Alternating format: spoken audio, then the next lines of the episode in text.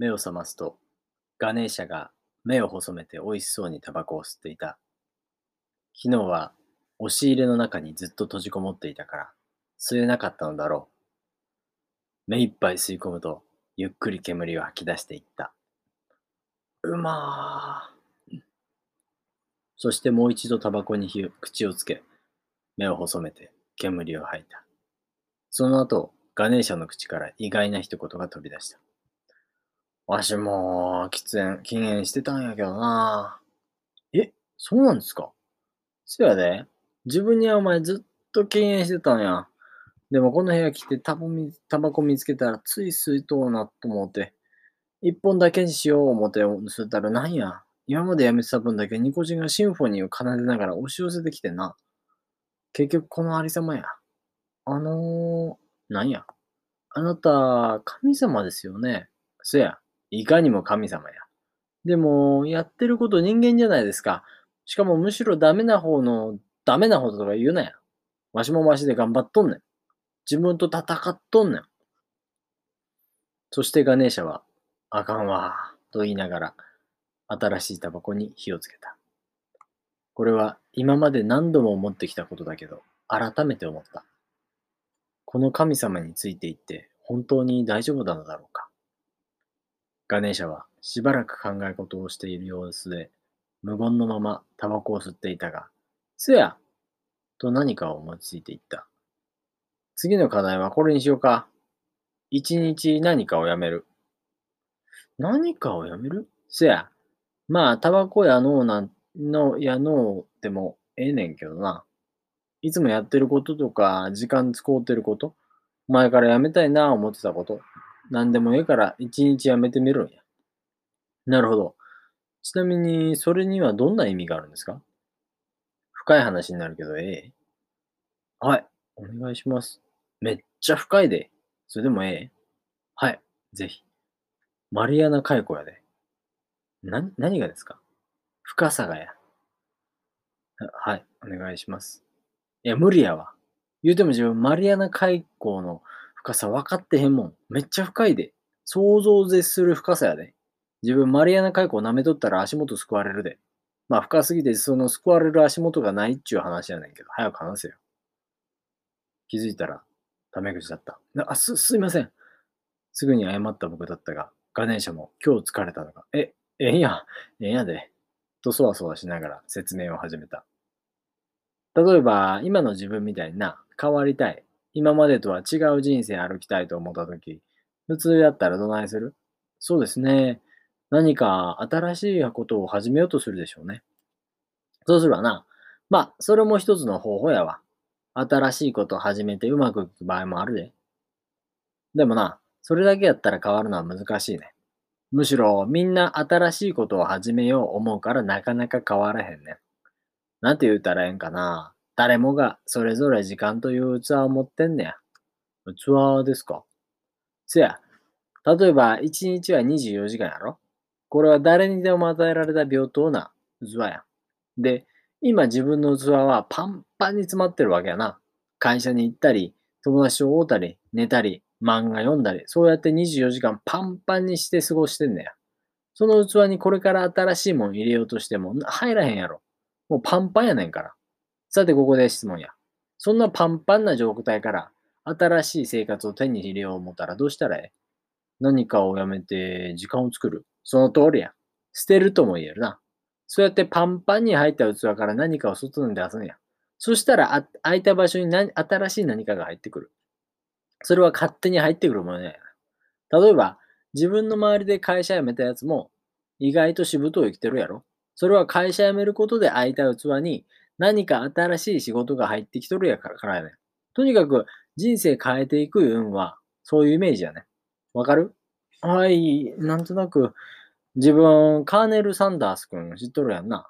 それ、ああ、そう、もう知ってますよ。ケンタッキーフライドチキンを作った人ですよね。せや。でも、自分らが大好きなフライドチキンも彼が捨てなんだら、今頃は食べてへんかもしれんだよね。それは、どういうことですか？カーネル君はな、昔はカフェを経営しとったんや。サンダースカフェ言うんやけどな。でも当時の大統領のアイゼンハワー君の政策でな、サンダーズカフェのあった国道とは別に、新しい道路を建設することになったよな。で、その道路ができできれば売り上げが減るのは目に見えとる。でも、25年やってたカフェで愛着もあるし、商売を続けるかどうか、カーネル君も相当悩んだとで。何回かわしんとこ来たもん。どないしましょう、言うてな。はあ。でも、カーネル君はな、迷うんだ末に、店閉めることにしたんや。で、まあ、年金もろて余生を送ってこう思ったんやけどな。ところが、当てにしとった年金が思ってたより全然少なかったんや。で、やばいいうことになってな。なんとかせなあかん言うて、いろいろ考えたんやけど、もうレストランもノーな、もうノーなって、財産も何も直って、唯一ある言うたら、カフェやってた時人気があったフライドチキンだけやったんだ。なるほど。でももうレストランないんですよね。フライドチキン売ろうにも売りようがないじゃないですか。つくや。そんでカーネル君が考えた苦肉の策が自分のフライドチキンの作り方を他のレストランに売るだったんや。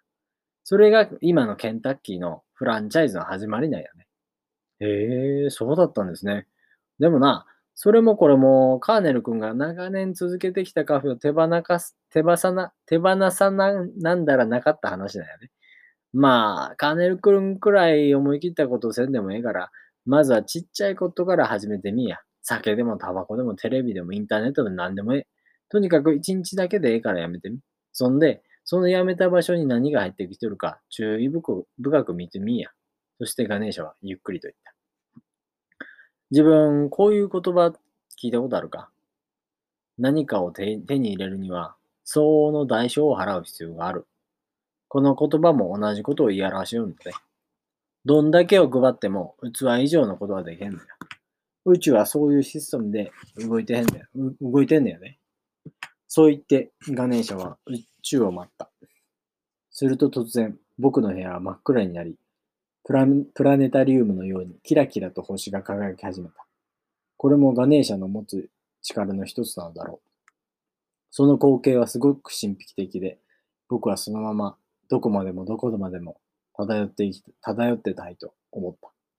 ただその空間の中に響き渡るガネーシャの、な、深いやろ？めっちゃ深いやろ？な、な？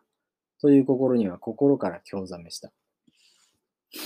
ガネーシャの課題。一日何かをやめてみる。会社から帰ってきた僕はいつもなら最初に入れるはずのテレビの電源を入れなかった。ついでにノートパソパソコンを立ち上げるのもやめた。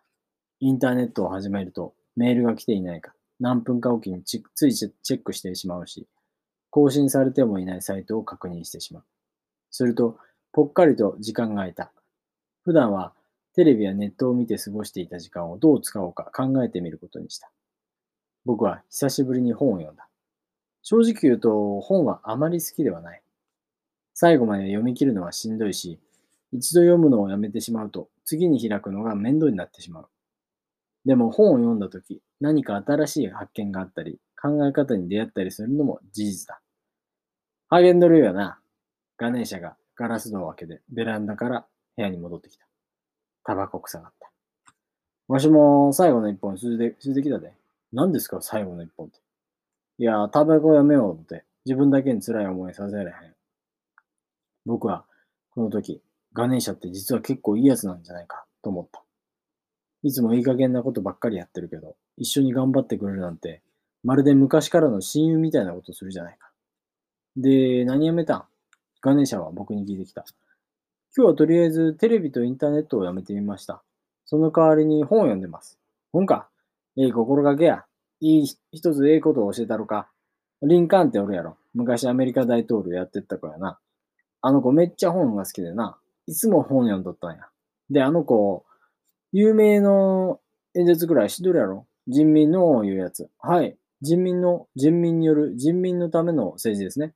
せや、それ、ゲティスパーグ演説言うんやけど、実は似たようなセリフがある牧師の演説集に載っとったんや。いつも本読んだった林間校はたまたまそれ見つけてな、そのまま使こ、そのまま使うたわけや。マジっすか？マジやねん。引用やねん。そういうの多いんやで。例えば、福沢諭吉君の学問のすすめの天は人の上に人を作らず、人の下に人を作らず。いう有名なセリフあるやろ。はい、はい、知ってます。あれな、アメリカ独立宣言からの引用やなんで。ええー、まあ、テレビもちゃんと意識してみたら勉強になる部分があるんやけど、受け身になりがちやからな。見るのって結局楽やしな。あ、これ覚えときな。楽なもんで体にええもんほとんどないで。筋肉も筋肉痛になって初めて成長するやろ。脳みそも一緒やで。楽なことばっかしてたらどんどんふやけていって、使い物にならんようになるで。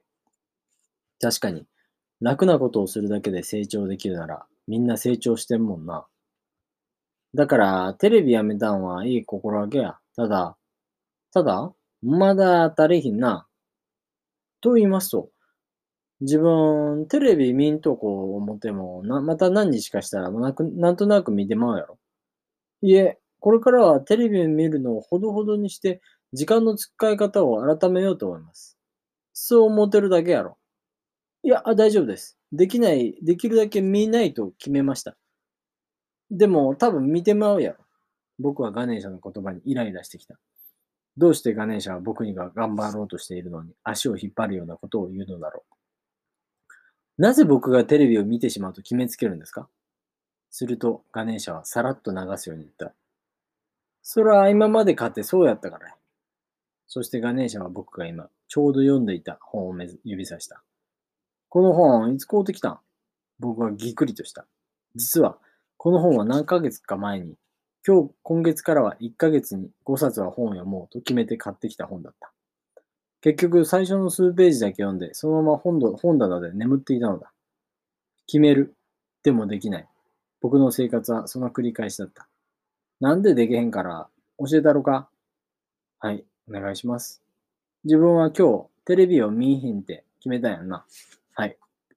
これ何が変わった？何が変わったかですか？何も変わってへんやろ。いや、そういうわけでじゃないでしょ。僕はテレビを見ないと決めたんですから、意識が変わったんじゃないですか？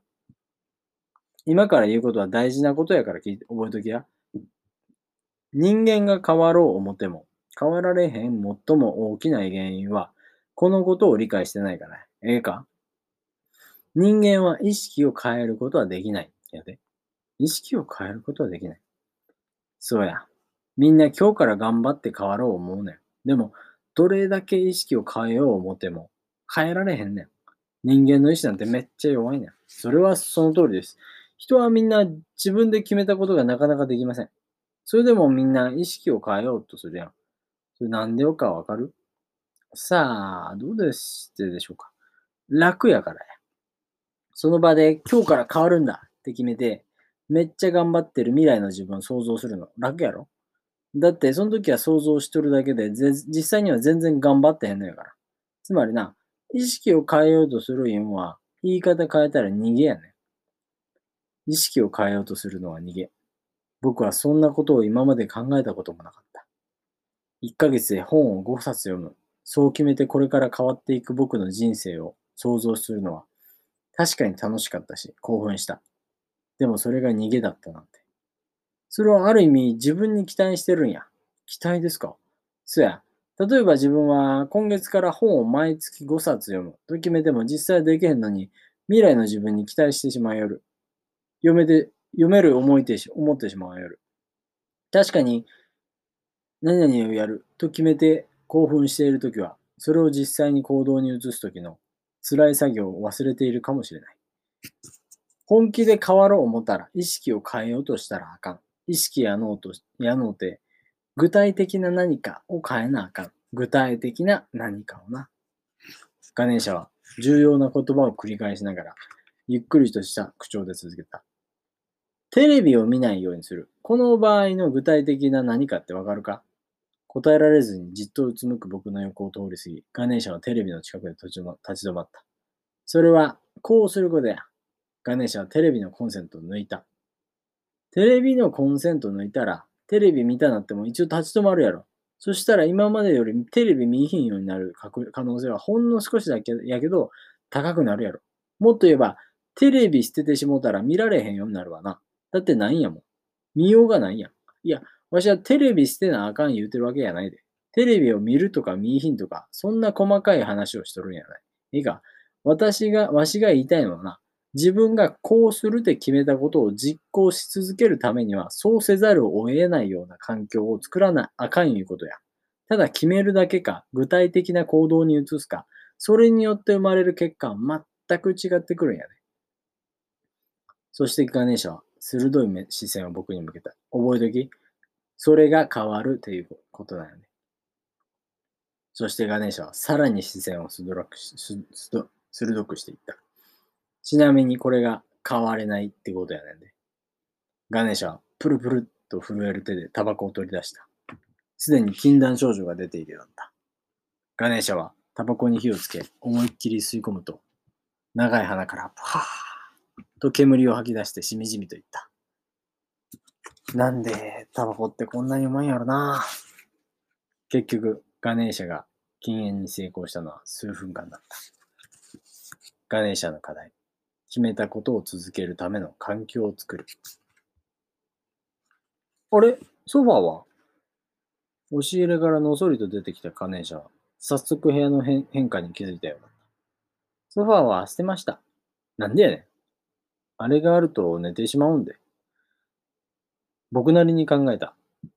テレビを見ないようにするにはコンセントを抜く。それと同じ原理だ。僕は会社から帰ってくるとソファーにゴロンと横になってしまう癖があって、そのまま寝てしまう日も少なくない。でもソファーで寝ると朝起きた時に体の節々が痛いし、風邪をひいてしまうこともある。肌って磨けない。ちゃんとベッドでベッドに入って寝ていれば、こういうことはないと思うのだけど、あの仕事帰りのゴロンの誘惑にいつも負けてしまうのだ。前から何とかしないとなぁとは思っていた。自分を変えるんじゃなくて、環境は変える。その小さな一歩として僕は粗大ゴミ収集業者に電話をした。また偉い思いを切ったことをしたな、自分。ええ僕もやるときはやりますよ。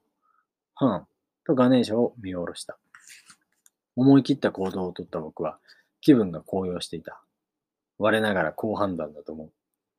ガランと広くなった部屋は新しい生活の幕開けを表しているような気がした。しかしまたガネーシャは僕のやる気に水を差すようなことを言い出した。まあ、そういうのもええねんけど、自分もっと身近なとこを見落としてへんか身近ですか？そや、昨日、私、昨日わし言うたやな。意識を変えるな。環境を変えろですよね。そや、じゃあ聞くねんけど、一番身近なところで変えられるもんって何なん？一番身近で変えられるもの。ヒントだとか？そう言うと、ガネーシャは近くにあったノートを開き、数字や文字を書き出した。G, F, Q, L, O, V, E, K, 1, 1, N, B, 集中。何ですか、これは。ガネーシャコードやね。今思いつきましたよね。うん、今思いついた。思いつきで時間引き伸ばすのやめてください。僕も暇じゃないんですから。